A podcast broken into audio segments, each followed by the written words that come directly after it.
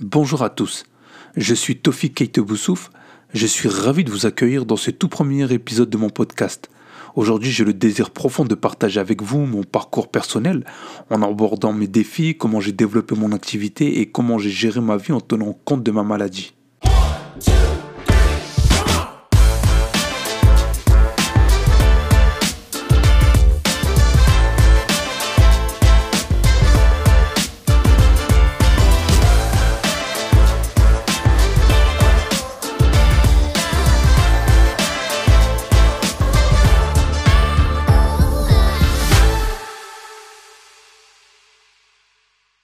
Depuis maintenant deux ans, je suis atteint d'une maladie rare appelée la sarcoïdose. Il s'agit d'une maladie inflammatoire et dans mon cas, j'ai hérité de la forme chronique de la maladie.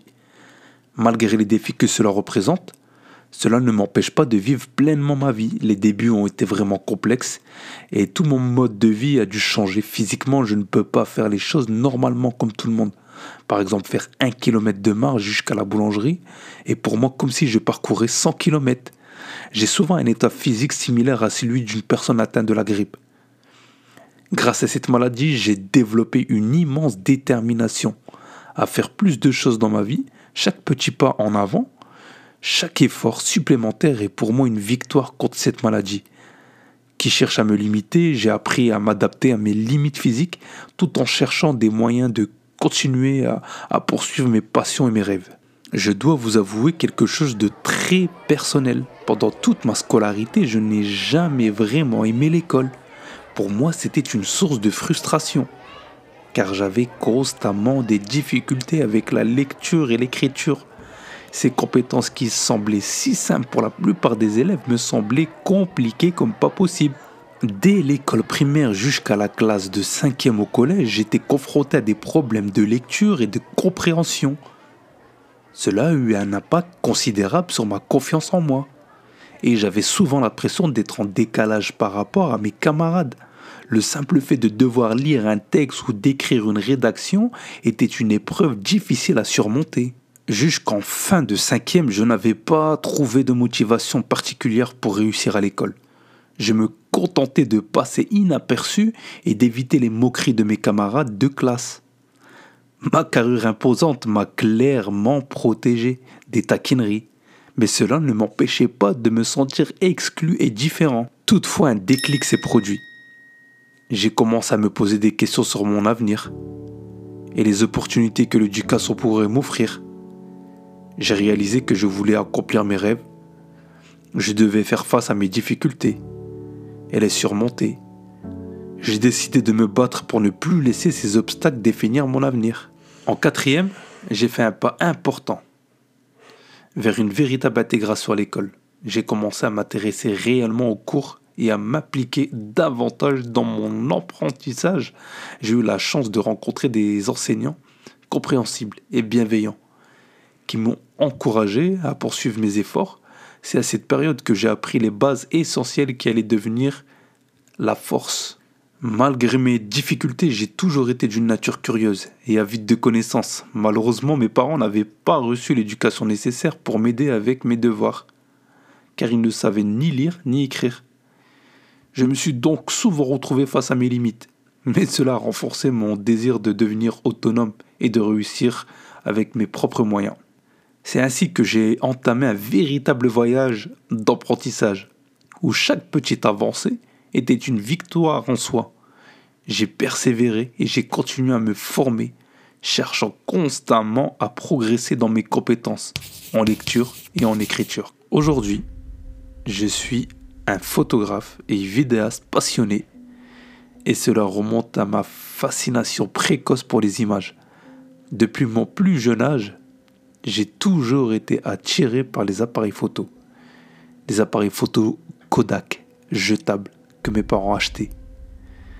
La photographie a toujours été mon moyen privilégié pour m'exprimer d'une manière unique. Un jour, je vois mon père rentrer fier. Mais vraiment fier.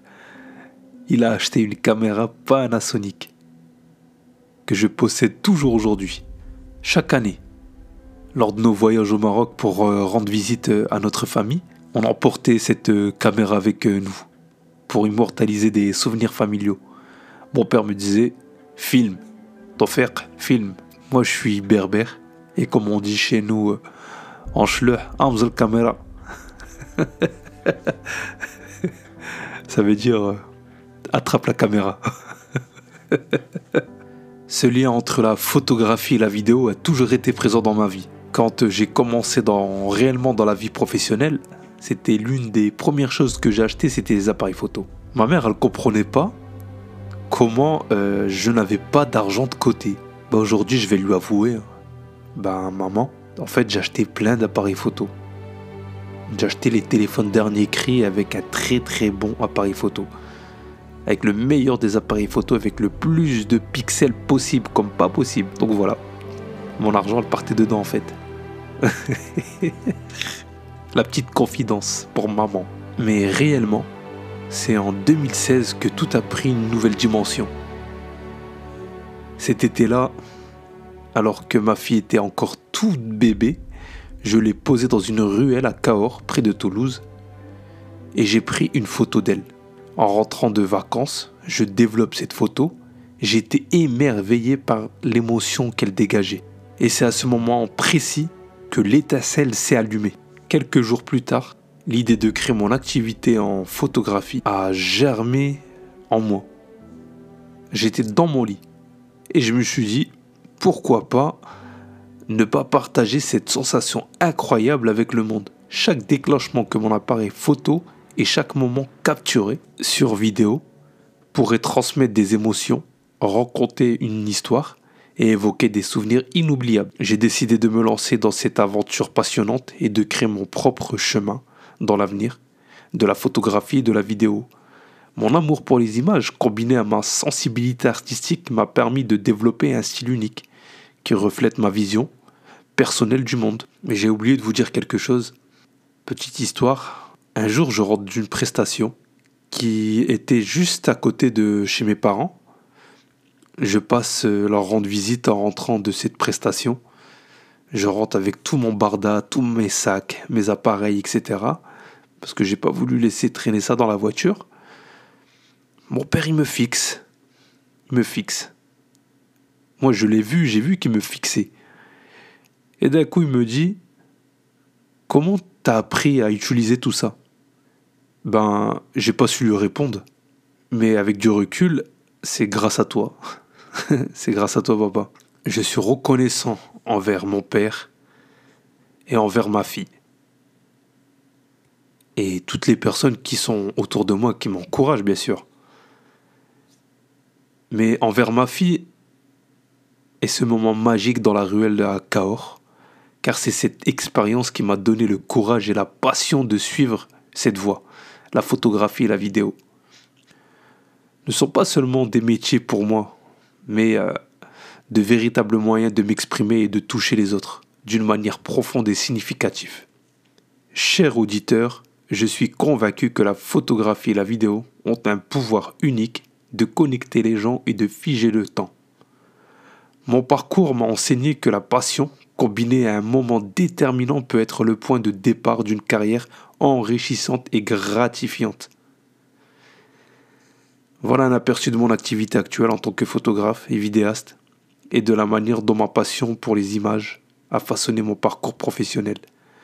Je suis enchanté de partager cette passion avec le monde et de capturer des instants précieux pour créer des souvenirs inoubliables. Je vous dis à très bientôt et on se retrouve au prochain épisode.